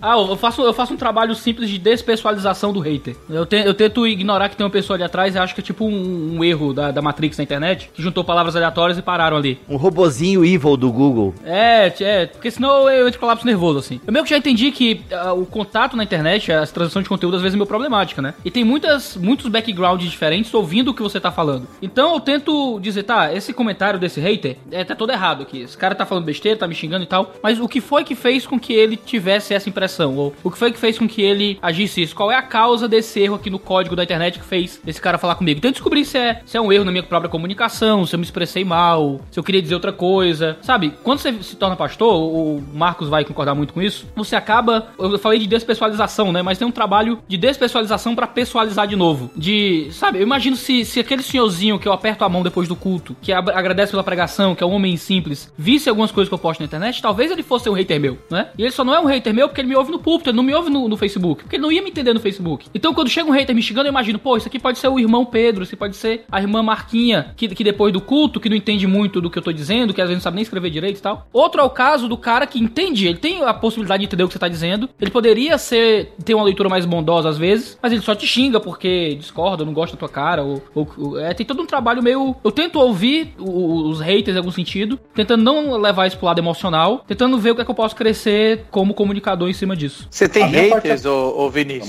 Então, a minha parte é mais fácil porque a minha cara não aparece tanto. Então, é, normalmente as críticas não são assim tão pessoais a mim, né? O que facilita já com a forma que eu vou responder aqui, não gera aquele calor desnecessário. É, sempre tem haters, né? Com 700 mil pessoas no Facebook, tem de tudo lá, cara. Tem, tem, tem católico, tem, tem tudo. Eu, eu normalmente ignoro, eu não tenho tempo para ler todos os comentários, infelizmente. Então, assim, muitos eu não leio. Se eu vejo que é uma coisa que tá aprofundando muito e vem a minha atenção, às vezes eu simplesmente deleto e, ou escondo. Eu vivo minha vida como se eles não existissem. Cadê a liberdade de expressão, senhor Vinícius Mussama Pimentel? Ah, ele tem liberdade de expressão na página dele. It's not democracy anymore. É isso aí, espírito do, do Rick, mano. Eu, eu sou desse, eu bloqueei mesmo. Tá certo. É, eu. Ah, mano. Não, não, cara, mas liberdade de expressão não significa que você pode vir na minha casa e xingar minha esposa, entendeu? É isso aí, cara, é isso aí, mano. Você pode xingar a minha esposa na sua casa, entendeu? E eu posso processar você ainda. Eu acho que, que eu vou decepcionar alguns, mas eu, eu acho que eu tenho, tenho um número muito grande de bloqueados, velho. Eu não tenho mais saco, não, cara. Eu não bloqueio quem me discorda de mim, mas faltou um pouco o respeito, sabe? Palavras como idiota, tenho nojo, não sei o quê. Eu desço o dedão no bloco, velho, assim, sabe? Até porque, assim, eu vejo, eu faço uma conta simples. É, é, é o problema, de novo, desculpa falar de algoritmos, assim, eu, porque eu, isso me, me interessa muito. Mas, assim, hoje em dia, se você gosta de algum post, de algum vídeo, você curte. Se você não gosta, principalmente no Facebook, você não tem como discutir, né? Você agora tem aquele botãozinho que você tem uma carinha bravinha, mas também. Então você comenta. Então, às vezes, você tem lá um post com mil curtidas e 20 comentários negativos, mas o comentário negativo, pra gente que produz conteúdo, faz muito mais estrago do que o 20 comentários do que mil curtidas, entendeu? Então, assim, cara, eu falo, esse cara não vai fazer falta, esse cara não tem educação, a mãe dele nem educou ele, ele vai ficar aqui na minha página. Então eu, eu penso muito igual o Vini, vai pra tua página, cara, vai lá falar o que você quiser. Essa aqui é a minha página que tem regras. Então, assim, por exemplo, diferente do Instagram, Facebook alcança gente que não, não conhece a nossa história, né, cara? Nem sabe que a gente é pastor. Eu tava olhando aqui esse negócio pra você. Hoje a minha página, mesmo sendo pequena, ela alcança 3 milhões e meio por semana de pessoas, cara, no Facebook. É muita gente, cara, que não tem a mínima ideia de nada do que eu faço na vida. E aí o cara vem e rebenta. Então, eu desço o bloco, cara, quando o cara é estúpido ou o cara não tem educação. Eu, eu, eu bloqueio também, muito, eu bloqueava, não tô usando o Facebook durante esse ano, mas eu sempre bloqueava muito o pessoal. E de vez em quando eu fazia o ano da, do jubileu, assim, eu ia desbloqueava todo mundo, na paz e tal. Aí depois eu ia bloqueando de novo o pessoal. Não, é muito tempo livre, né, cara? Tá louco. O ano do jubileu, cara. Mas eu gostei, eu gostei dessa do ano do jubileu. Eu não sei se você vai se lembrar, mas você já me bloqueou no Twitter uma vez. Como a produção de conteúdo na internet tem afetado a vida pessoal de vocês? Já, já afetou? Vocês já tiveram que abrir mão de alguma coisa na vida pessoal porque produzem na internet? Como é que essa, essa vida dupla que às vezes a gente tem, de terno e gravata no culto de domingo e vestido de palhaço no Litero no YouTube, ou falando todo sério lá na igreja e no podcast, no blog, brincando e rindo e tirando onda, como é que essas coisas já entraram em, em conflito na vida de vocês? Eu nunca tive essa dupla. Quem me conhece de púlpito sabe que é muito bem humorado, eu sigo a mesma linha. É lógico que eu tenho que ter uma ética Uh, a minha página eu posso falar de política, eu posso falar, e eu não vou levar isso pro púlpito. Porque não, ninguém tá lá para ouvir o pastor falar de política, entendeu? Ele tá ali para expor a palavra. Mas eu senti um pouco mais forte dois anos atrás que eu assumi uma igreja, né? Até então eu sempre fui auxiliar, até então é, é um peso menor. Aí você ser o pastor, o, o reverendo da igreja presbiteriana já, já tem um peso maior. E às vezes chega gente que confunde lá na igreja, pensa que eu sou o Luitero, como diz você, e aí ele, nossa, mas aqui, é, aqui é diferente, meu amigo. Aqui é a igreja, a comunidade local, as dores são são mais palpáveis, né? Eu, na verdade, tento não ter tanta diferença assim. E aí, por isso, eu me policio mais agora na, nas redes sociais para não ter essa diferença. Eu sei que o Bibo tem uma história de dois sofrimentos com isso aí. O quê? Me lembra, cara? Me lembra? Você foi expulso da praticamente da, do seminário. Ah, então, por produzir conteúdo na internet, eu também, como Marcos, eu não tenho essa. É, eu sou o Bibo do púlpito, é o Bibo do podcast, é o Bibo. Eu sou assim também, né? Digamos, eu não tenho uma persona que eu criei para o podcast ou uma persona que eu criei para uh, o vlog e tudo mais. Eu sou o mesmo cara em todos os lugares, assim, com uma outra variação dependendo do ambiente, obviamente. Então, mas por produzir conteúdos na internet, eu tive perrengues na minha vida profissional que por eu pertencer à Assembleia de Deus aqui no Sul, é ainda muito tradicional em alguns aspectos, bem fechada para outros e tal. E a forma com que a gente falava teologia, tanto na rádio da igreja como também nos nossos vídeos e no Bibotalk, gerava certo desconforto com alguns obreiros e tal, ao ponto de, de acontecer algumas coisas e chegaram e me deram um ultimato, entendeu? Ou tu para de fazer essas coisas que tu faz lá no Bibotalk no teu site, ou a gente vai ter que te demitir. Então, aí vim, conversei com a minha esposa, grávida de sete meses, ó, oh, amor, não dá mais lá. Eles querem que eu pare com o Bibotalk, porque eu falo coisas que vão contra a doutrina da Assembleia e blá blá blá blá blá blá. Só que eu não quero parar, porque eu acredito nesse projeto e, e é isso aí. A minha esposa, ah, amor, tô contigo, simbora. Mano, é isso aí. Fui demitido da faculdade por defender um projeto na internet, digamos assim. E foi muito bom, porque depois disso eu comecei a viver desse projeto. A gente abriu espaço para os patrões, né? No caso, nós chamamos de mantenedores. E graças a Deus, cara, a galera tá pegando junto. Desde janeiro de 2015 eu vivo integralmente do Bibotalk. E aí trouxe uma outra dificuldade, né? Eu trabalho bem mais. O fato de eu ter que produzir conteúdo semanal para o site faz com que eu tenha que gerenciar muitas coisas, muitas artes, muitas edições, muito conteúdo, muitas gravações. Então, às vezes eu trabalho mais do que eu trabalhava anteriormente. Isso já foi sentido no meu casamento, por exemplo, né? Da minha esposa chegar assim, tá, amor, tu não vai desligar esse computador? Até depois quero conversar em privado com o Marcos para ver como ele dá conta e tal, como é que ele lidou com isso. Eu vou, vou passar pro seu advogado de separação que eu tô Então, é, é essa te... Deus o livre. É, então assim, isso já aconteceu. E como eu trabalho com voluntário, a equipe do, do Bibotal... Eu tenho o que, homem? De ter que pegar o advogado de separação? Não, não, eu digo assim, é, eu tenho que me policiar nisso, porque assim, como eu trabalho com voluntário, né, a equipe do Bibotalk de 16 pessoas é todo mundo voluntário. Então, pô, às vezes o tempo do cara também de ele atender aquela necessidade do Bibotalk é à noite. E à noite a minha esposa tá com a minha filha em casa, aquela coisa toda, entendeu? Então eu tô tendo que, sabe, nesses dois anos aí, essa ginástica familiar, ministerial e tal. Então, cara, é, é desafio, assim, é bem desafiador, mas Deus tem dado graça e graça, assim, a, os primeiros seis meses de Bibotalk que vivendo integral do ministério, cara, foram assim discussões seríssimas assim antes de dormir, entendeu? De senta aqui, nós precisamos conversar um negócio aí, cara, foi é loucura, mas graças a Deus a coisa vai se alinhando, vai tu vai aprendendo, né? Tu vai atendendo a linguagem da tua esposa, aquela coisa toda. Tu sabe quando pode ligar o computador e quando não pode, entende? Com o smartphone também daí tu finge que vai no banheiro dar aquele barrão, mas tu vai lá resolver um negócio, entendeu? E por aí vai.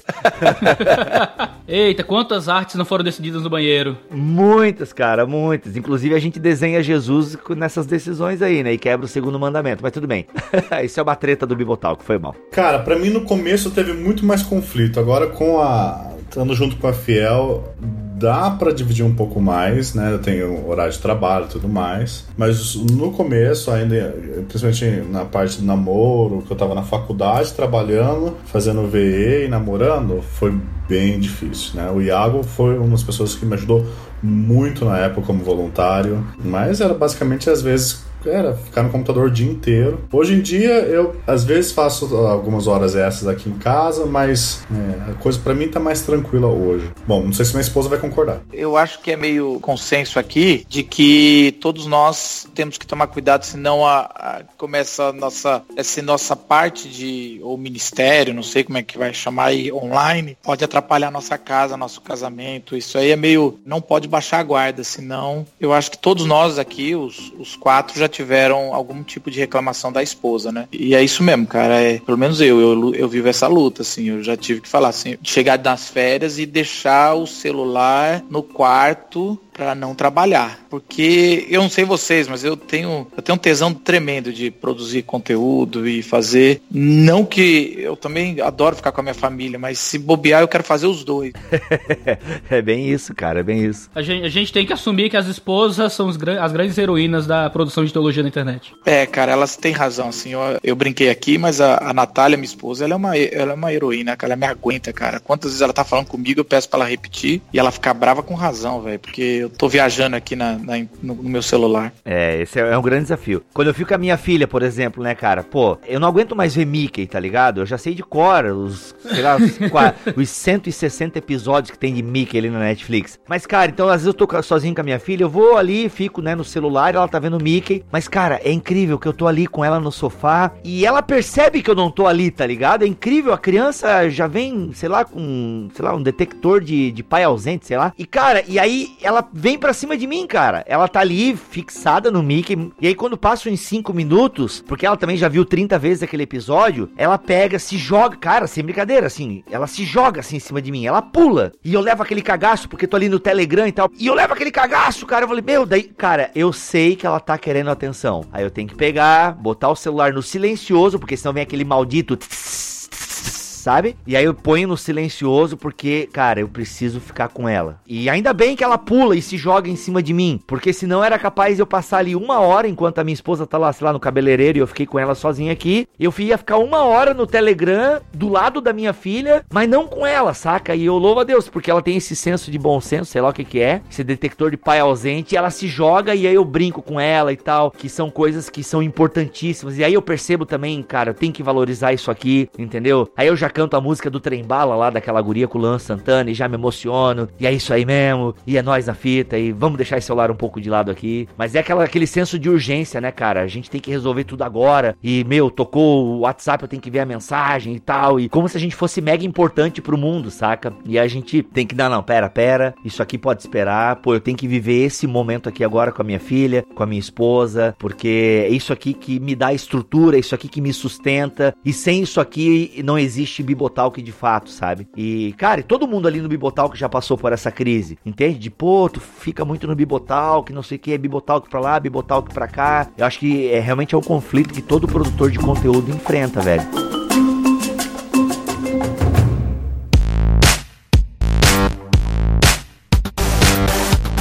Cara, nessa questão de, de tempo, uma vez eu li o, o, Acho que foi o Kevin The Young conversando com o Jay Carson. E o Young perguntando por que, é que ele não, o Carson não tinha um blog, né? E o Carson dizendo, cara, eu não vou passar duas horas do meu dia que eu podia estar estudando respondendo comentário de internet, né?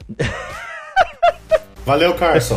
Grande Carson, né? Grande Carson dando tapa na nossa cara. Mas eu não passo duas horas lendo comentário, não, cara. Desculpa quem escreve comentário. eu passo duas horas, mais até lendo, lendo posts dos outros, no sentido é, produção, né, cara? E não. É realmente, se você ficar muito tempo no, no comentário, mas dá pra ter blog sem ficar gastando tanto tempo nos comentários. Você se desconectar um pouco do público, é óbvio. Você precisa ter um carinho maior se você quer crescer, mas, mas dá sim. Vocês já tiveram vontade, assim, de. É, assim, tipo, eu quero parar com tudo, assim, de voltar até aquela vida. O anônimo, né? Quando eu era pentecostal, eu ouvia muito isso. Deus vai te tirar do anonimato! Né? Aquela coisa toda e tal. é, mas às vezes, assim, cara, dá. Vocês têm vontade, assim, de ser só o Marcos Botelho, que tem o perfil no Facebook, que põe foto de comida. Umas, umas três vezes por semana. É, porque assim, eu tô vivendo muito igreja local agora, nesses últimos dois anos, né? O fato de eu estar numa comunidade menor tem propiciado isso. E eu tô com um pastor que tem valorizado bastante o meu trabalho, então eu tô bem envolvido na comunidade local. Não sou pastor, mas sou um ensinador da comunidade, tenho dado treinamentos para liderança e tal. Isso tem sido muito legal. E às vezes, cara, eu vejo assim que, pô, eu, eu, eu poderia ser só o bibo da comunidade do evangelho eterno, entendeu? Tipo, meu, eu falei de mim na terceira pessoa, isso é bem sintomático, né? Mas tudo bem. Daqui a pouco eu faço as perguntas sobre orgulho. É, não, assim, mas eu acho até que eu vou tocar num ponto aqui, algo que eu não sei se tá na tua pauta, mas né, até que ponto, assim, tipo, a gente precisa estar na internet mesmo, entendeu? Tipo, será que. Porque eu- eu- todo mundo aqui vive igreja local, né? Todo mundo aqui é bem engajado em igreja local. E será que a gente precisa? Não sei. Por que, que eu. É, é- qual é o ponto da pauta, Iago, que eu não sei se tu vai tocar, mas é assim, será que a gente faz só bem pras pessoas? Todo mundo aqui tem um ministério edificante. Todos nós aqui produzimos conteúdos que edificam a fé da galera. Mas será que a gente também não alimenta o famoso desigrejado? Vou usar esse termo aqui que eu sei que é controverso, mas será que a gente também não alimenta aquele cara que não procura na igreja local ou não procura uma igreja local porque, pô, não, eu vejo lá o Dois Dedos é o meu curso de teologia, ouço o podcast que é o meu curso de teologia, pô, no Voltemos eu tenho uma, uma porrada de conteúdo que edifica a minha fé, pô, quando eu quero conteúdo com humor, né, eu vou lá, tem o Botelho e que também me faz pensar política e tal, tal, tal. Mano, tudo que eu preciso pra crescer eu tenho na internet e tal. Às vezes eu confesso que de vez em quando me vem essa crise, assim, até que ponto eu não alimento também esse tipo de gente, que eu não tô julgando aqui se é certo ou errado e tal, tal. Tô só levantando a questão mesmo, sabe? A gente passou por uma crise parecida com isso no Voltemos do Evangelho e o Vini, ele talvez tenha um ótimo testemunho pra dar sobre isso. É, o Vini tá pensando só no almoço agora, Iago. Acho que talvez não Já direcionar. chegou num ponto aqui tenso. É. Qual, Iago? Sobre igreja local e internet, ó. Se a gente não tá alimentando desigrejados. Essa questão de desigrejado foi uma coisa que eu comecei a ficar mais atento conforme eu fui entrando mais em contato com o Ministério Nove Marcas e, e eu comecei a entender um pouco que quando a gente pensa em reforma protestante, é, não se ouve só um resgate do evangelho, mas um resgate também da igreja local, do seu culto, do que ela é, da sua definição. E foi aí que eu fui entender que, tipo, todos esses trabalhos para eclesiásticos que tem, eles não vão perdurar se isso não se solidificar na igreja local, né? E aí que eu tenho tentado mostrar isso no blog através de parcerias, através de postagens. Eu tive até gente no meio da, da- dos voluntários, uma época que estava meio sem igreja. Então, assim, às vezes porque não tem, né? Não tem uma igreja boa pro cara aí.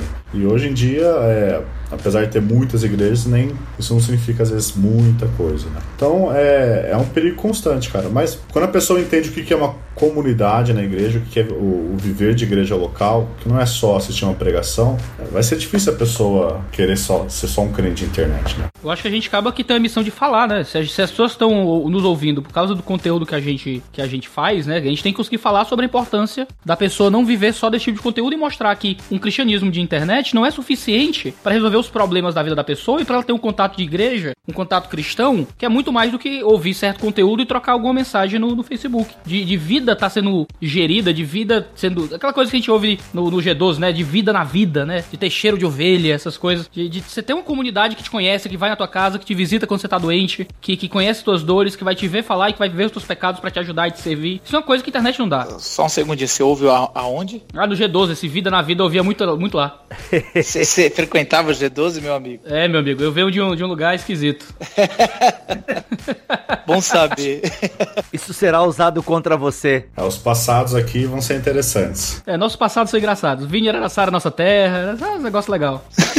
Todo carinho ao pessoal da Sara Nossa Terra aí. Mas hoje eu acho interessante que muitas dessas, é, dessas ênfases que tem que eu vi nas neopentecostais é elas obviamente talvez na abordagem foram erradas, mas elas são ênfases bíblicas, né, quando entendidas de forma correta, né? E é sempre um perigo, cara, desigrejada. Foi sempre uma preocupação minha do, do impacto que a internet ou o meu blog poderia causar e aqueles impactos que você não pensa, né? Esses são os piores, aqueles impactos que você não consegue às vezes prever ou você não, não se pensa um pouco de prever. Que hoje é isso, né? O desigrejado, é, ele basicamente é um produto da internet e um produto das falsas igrejas, né?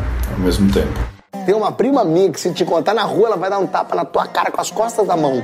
Será que a gente às vezes não cria bons desigrejados? Você, às vezes recebe mensagens assim: Iago, na minha cidade só tem uma universal e uma católica. né? São todas as duas igrejas da minha cidade. E eu conheci todo dia reformado através dos vídeos, sei o quê. Conheci uma botologia e não queria fazer parte de uma dessas igrejas. E agora? Né? Aí é aquele agora que você fica com qualquer responsabilidade nas mãos. hum, E às vezes não não tem como mandar um missionário pra, pra São José do, do Mucumbu, no interior do, do- das Brenhas, da periferia, da zona rural. Como é que vocês têm lidado com esse tipo de alcance do, do trabalho de vocês? Mano, procura a igreja mais próxima da sua cidade. Então, inclusive, atendi uma duas semanas atrás. O carinha também teve contato com a teologia reformada e tal. E na igreja dele, com tendências neopentecostais e tudo mais. Blá, blá. Daí ele ficou um ano na igreja e só que ele começou a ter muito conflito. Conflito com as campanhas que a igreja estava fazendo tal, tal. O que, que ele fez? Procurou a cidade mais próxima, né? E achou uma igreja presbiteriana e tá congregando, entendeu? E eu falei, cara, eu acho que tu fez certo. É, acho que ter uma igreja local é importantíssimo, assim. Então, eu acho que eu sei que é mais complicado do que isso. Eu, eu fui, né? Deu certo com essa pessoa que eu atendi, dele ter uma igreja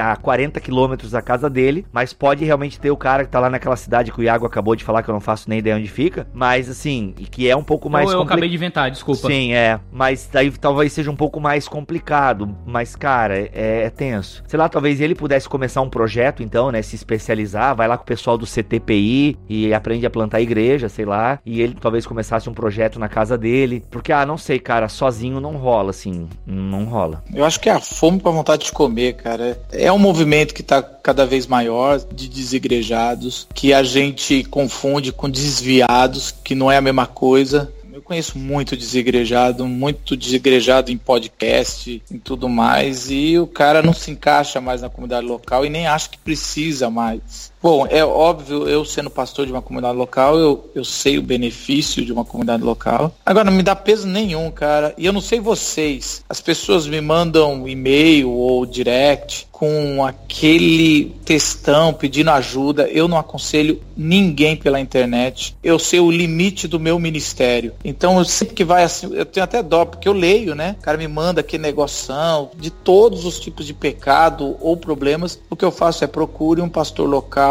da sua cidade, que se você tem um mínimo de confiança que ele vai poder te ajudar. Essa é a minha resposta padrão. Primeiro que eu não ia conseguir. Segundo que eu não sou, cara, é, é, eu não dou conta na minha igreja local de aconselhar todo mundo. Então, assim, não nem levo a ilusão da pessoa. Apesar que eu entendo a pessoa falando, pô, seu vídeo foi lindo, foi maravilhoso, eu quero, pô, mexeu muito com o meu coração, tô com esse problema. Eu não levo isso. Então, assim, o problema dos desigrejados eu não, não carrego nas minhas costas, não. Eu, alguns outros até carrego, mas esse aí, velho, cada um corre aí atrás, vê o que precisa como comunidade local. Eu acho importante, mas tem gente que não acha. E como lá na Glocal a gente tá trabalhando com novos crentes, eu vejo uma tendência, que isso é para um outro podcast, mas eu vejo uma tendência. A gente cresceu e numa semana que é assim, um número que a gente considera adequado, né? Cada sete dias poder focar naquilo. Ah, eu sei que no, no meio pentecostal o pessoal vai quase todo dia na igreja, ou pelo menos duas vezes por semana, né? Gente, vocês estão. Vocês estão.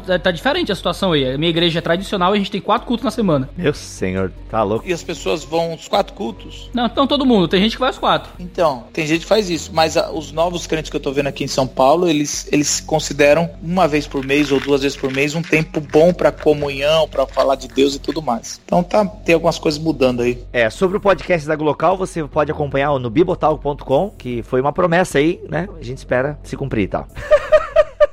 Vai, vai acontecer, vai acontecer. Mandei, mandei. não, mas eu não aconselho também não. Eu tenho essa resposta padrão. Você pessoalmente ainda é mais irritante, dá mais vontade de agredir. A minha pergunta, cara, é os projetos novos que vocês têm ah, na internet, ou se vocês têm algum projeto, pensando ainda, pode estar embrionado ainda, mas eu queria saber o que, que, que, que as, as cabeças aí de produção de conteúdo de internet, para que, que caminho estão seguindo, que plataformas estão indo e que ideias estão tendo. Ah, esse podcast já é um projeto novo, né? A gente tá há três anos trabalhando com vídeo e agora a gente, depois de três anos, criou o site, criou o podcast e tá tentando colocar essa nova mídia pra frente também. E, e vai ser incrível, viu, Iago? É outro público, cara, porque, por exemplo, aqui em São Paulo a gente gasta muito tempo em trânsito, né? Eu gasto duas horas e meia por dia em trânsito. Então, por exemplo, lá na nossa igreja, a gente não tem mais escola bíblica dominical, porque a gente via que 15% só da igreja aderia e a gente já não dá pra ficar jogando peso na consciência, tudo, tentar conceder. O pessoal não vai cedo, mais cedo pra escola dominical. Então a gente tá desenvolvendo, vou lançar esse mês, é interessante até. Estou falando aqui pela primeira vez do projeto. em primeira mão. Em primeira mão, o EBT, né? Que é a Escola Bíblica em Trânsito. Opa, ou escola. Tem um problema, tem um problema, tem um problema agora. Por quê? que nós, que nós lançamos. Porque tem a escola Bibotalk de Teologia. Já lançamos, inclusive, a EBT, a Escola Bibotalk de Teologia. Olha aí. Treta, agora, ao vivo. Já tá gravado, vai ser esse nome mesmo. E... Ah, e aí, mas é, finalidades diferentes, né? E a plataforma é essa, o pessoal ouvir, porque o que é sagrado não é estar domingo mais cedo na igreja, mas o que é sagrado é o conteúdo bíblico. Então podcast vai ser uma boa pra você, Iago. Acho que vai ser sucesso aí, viu? Massa. Mas o que é que vocês três têm, têm de projeto aí? Dá um spoiler pra galera. Bom, voltemos ao Evangelho é, e é fiel, a gente tem pensado em algumas coisas. Uma delas é a gente está querendo entrar também na, na, na área de podcast e vlog, então mais concorrência aí. É, a gente tem pensado em como fazer Eu isso. acho que o reinado de Rodrigo Bibo de Aquino está pra É, cair. bem Game, Game of Thrones, né, cara? Olha aí. É, a gente brinca assim, mas quanto mais gente nesse, nesse ecossistema de podcast, melhor vai Meu. ser pro Bibo, cara. Mais ele vai crescer. Então, assim, Ah, é- é- é- isso ajuda muito e é, um, é uma área que a gente ainda não entrou com força, cara. Porque eu pensando aqui, eu vejo quatro, cinco podcasts cristãos que daria pra ouvir e a gente precisaria ter uns 20, né? Sim, não, eu acho muito bacana também. E uma coisa que a gente está pensando em como fazer e os recursos que vai precisar disso é uma versão do Sermonório aqui no Brasil. Não sei se vocês conhecem, mas é basicamente um site com pregações é, mais bem arquivado, uma biblioteca é, online de pregação. Acho que são os, os dois e talvez uma rádio online. Opa, que da hora. Esse sermão, eu acho que como o Tim Keller cobrava na Redeemer pra ouvir os- as pregações, eu ia no, no Sermão Talk pra ouvir as pregações dele. Então, provavelmente vai ser gratuito também. Ah, então, assim, a gente está pensando em uma estrutura e como fazer isso. E vai ser áudio, Vini? Ou vai ser vídeo? Como é que é? Ou vai ser texto? Provavelmente os dois, os três, se tiver. Caraca, mano. Não, assim, se o cara tiver o áudio e a pregação, e o vídeo, a gente põe os dois. Se o cara tiver só o vídeo, a gente ripa o áudio. Mas o áudio com certeza vai ter. Mas vai existir uma curadoria aí por trás? Ou quem quiser mandar, manda. Não, com certeza vai ter uma curadoria. Se o Morris, Morris Cerulo quer mandar e tal. Não, não vai dar certo. Tem a declaração fiel lá que tem que estar de acordo, né, Vini? Envolvendo a Fiel e o, e o VE, a gente tem as questões institucionais, é, tem que ter concordância integral com a declaração. Então são algumas questões que. são alguns pilares que norteiam a gente. Legal. Bem, a gente continua com o podcast. A gente lançou até esse mês um novo podcast dentro da casa, que é o Lado a Lado, totalmente feito por meninas, mulheres. E então eu digo- diria que ele é novo, né? Porque saiu semana passada. Inclusive tratando do tema dos desigrejados. Ah, de novo mesmo que a EBT, que a gente lançou também essa semana e está estruturando o site, que é a Escola Bibotalk de Teologia. A gente via essa demanda, né? Durante anos o pessoal, pô, por que, que vocês não fazem, né? um- Uma escola de teologia. Que o pessoal às vezes pede as coisas pra nós e acha que é fácil, assim, né? Tipo, por que, que vocês não gravam com o Franklin Ferreira? Tipo, eles acham que é assim, mandar um WhatsApp e o cara, não, beleza, tô me conectando aqui e tal. É, a galera acha que, tipo assim, a gente tem todos os contatos, todas as portas abertas do mundo. É, e não é tão fácil assim, gente. Muita gente já me pedia, porque eu dava curso de teologia aqui presencial, pô, cara, tem que fazer isso online e tal. Só que não é tão simples, tem toda uma demanda, uma plataforma. Mas vai sair o curso, né, da EBT de maneira mais profissional, por enquanto tá de maneira amadora, mas a gente já definiu o logo, a plataforma já tá pronta, já tá rodando, mas tem uns aperfeiçoamentos. Mas basicamente é isso, de projeto novo mesmo no Bibotalk, é isso, é a EBT e o lado a lado que surgiu agora. E vai surgir também um novo podcast na casa, que é o Bibotalk Show, que vai ser uma mescla de todos os nossos episódios, né? Então onde a gente vai ler e-mails, comentários, vai discutir pauta, né? Vai ser uma coisa, um podcast sem meio estilo programa de rádio, uma coisa mais solta, mais, né? Vai ter inserção de música, vai ter cantinho, recadinhos do amor, do coração, aquela coisa toda e por aí vai, né? Mas esse é um projeto que vai sair mesmo mais pro final desse semestre, mas que é o Bibotalk Show e vai ser uma mescla de tudo que acontece na casa Bibotalk, desde os vídeos, os textos, os podcasts da casa e por aí vai. Bom, deixa eu só então falar algumas coisas aqui que a gente também está planejando, a gente não para. O Teologix vai ter que parar porque o Vitor Fontana vai pro mestrado dele na, nos Estados Unidos. Por isso eu vou pra Califórnia. Não, ele é Miami mesmo. Só quem vai estudar no Trinity. Ó, É, e ele ele tava querendo o Canadá, mas não rolou. Mas aí ele vai pra lá, a gente vai dar um pause, então eu vou, eu vou voltar o Colagem e o Luitero, como eu avisei aí, porque eu acho que era uma plataforma bacana. Lógico, o Luitero vai ter que ser como novo formato, porque eu não vou ficar fazendo minha barba. Por incrível que pareça, eu parei com o Luitero simplesmente porque eu não queria fazer mais minha barba.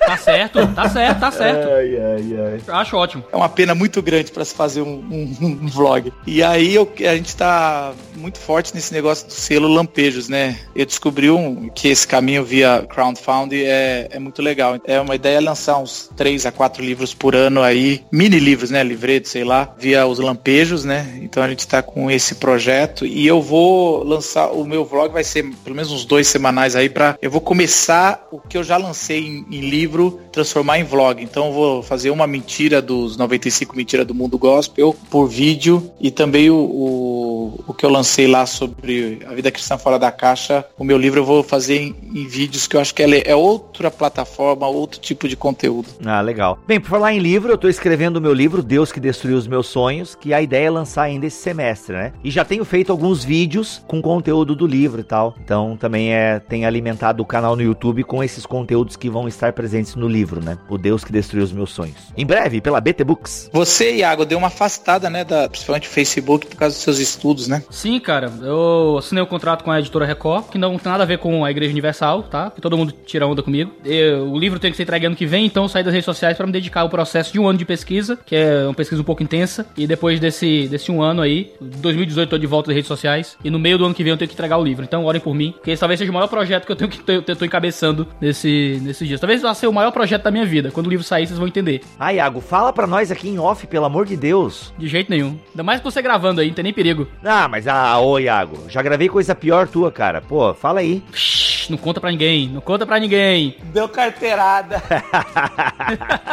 Vai liberar uns áudios aí. Tem os podres do Iago. Ai, ai, ai. Não para de fazer teu programa não, hein? Senão eu não vou ter mais assunto, tá? Que conselho vocês dariam aos pastores que possuem membros que estão se expondo na internet? Tanto de forma positiva quanto negativa. O cara, membro da igreja, tem um blog, tem um vlog, tem um, fala de teologia um pouco na internet e tal. E os pastores veem isso muito, né, às vezes com, com descrença, com medo. Como é que vocês aconselhariam os pastores de pessoas que estão fazendo o que a gente tá fazendo? Ah, mas buguei com a pergunta aqui, cara.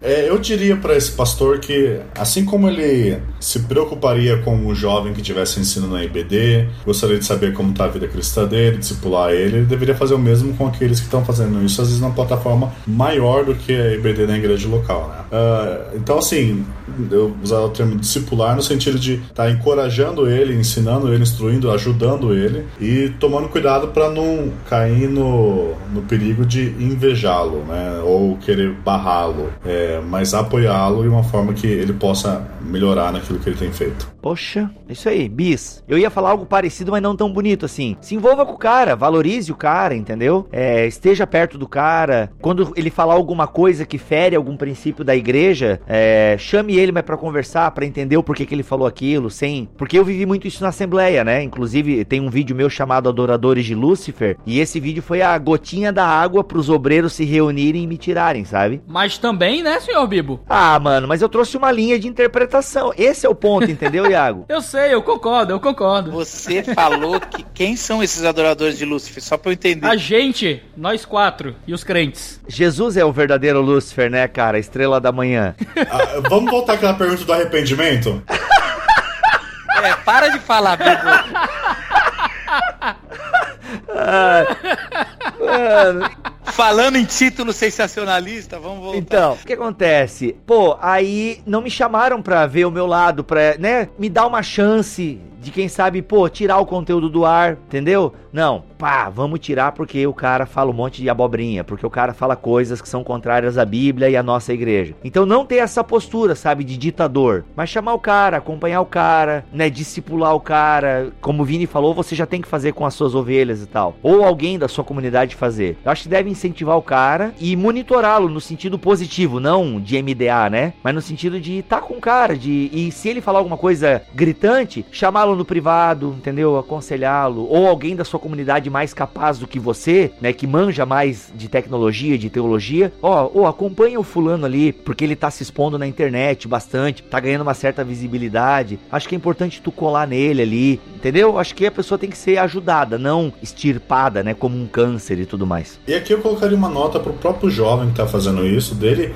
buscar é, né, a- o auxílio do pastor dele e não tentar empreender uma coisa totalmente solitária. Eu sei que nem sempre isso vai dar certo, vai depender de situação em situação, mas buscar um irmão mais maduro que possa estar auxiliando ele no, no caminho vai ser sempre benéfico para ele. Excelente. Eu acho que a a internet já tá fazendo um pouco desse trabalho pra gente. O cara que tá se expondo tá apanhando e tá voltando e, e assim, eu acho que também cabe um negócio assim, quando você é pastor e a pessoa sente que você quer pastorear, vale qualquer intervenção. Se você tá indo pra disciplinar, eu acho que isso é meio assédio religioso, sei lá se existe isso, e deixa o cara em paz na rede social dele, velho. Eu sou mais dessa, dessa linha assim, eu sei lá. Acho que cada um tem a sua vida, vai viver, porque se ficar, ficar trazendo. Uma vez eu tava na minha antiga igreja, veio um presbítero e começava a fazer print da- das coisas dos jovens, né? Eu era pastor dos jovens. Aí teve uma hora eu falei, velho, vai fazer outra coisa, cara. Para com isso. Eu não sou sua nega pra ficar indo atrás de jovem que eles postam na rede social. E outra coisa, cara, a Bíblia fala pra você ir confrontar. Então, às vezes também, cara, eu, eu me preocupo mais com quem fica fazendo print das coisas dos outros irmãos da igreja do que o cara que tá postando, tá? Então, assim, qual que é a educação que a gente tá dando como igreja local pra essa turma? Então, além de tudo que o pessoal foi dito, eu diria mais isso.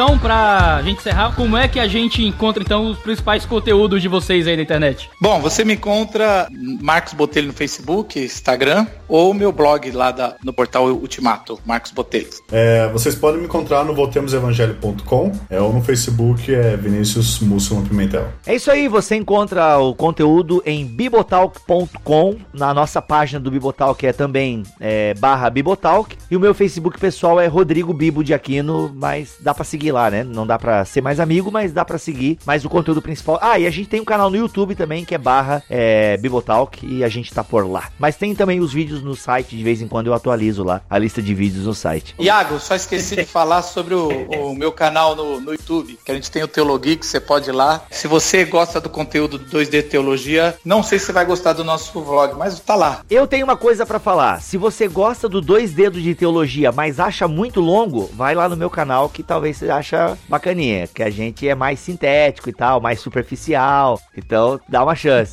E se você acha esse pessoal tudo muito bobão, vai no Ai, ai, Voltemos ai. Evangelho. Isso. Cara, mas isso é um fenômeno, Iago. O 2D Teologia funcionar daquele tamanho é, é um milagre, cara. Eu acho que é Deus aí. É, tem alguma macumba evangélica que é inacreditável. Então, obrigado pra todos vocês. Obrigado a todos que nos ouviram até aqui. Obrigado a vocês que gravaram comigo. E até o próximo podcast do 2 Dedos de Teologia. Valeu! Valeu, galera. Valeu!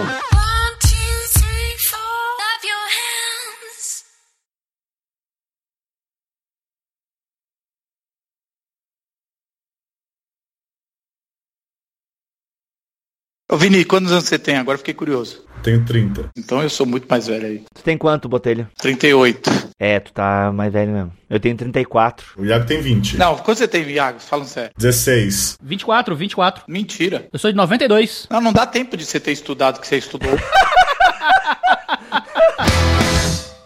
Este podcast foi editado por Mac Bibotalk Produções.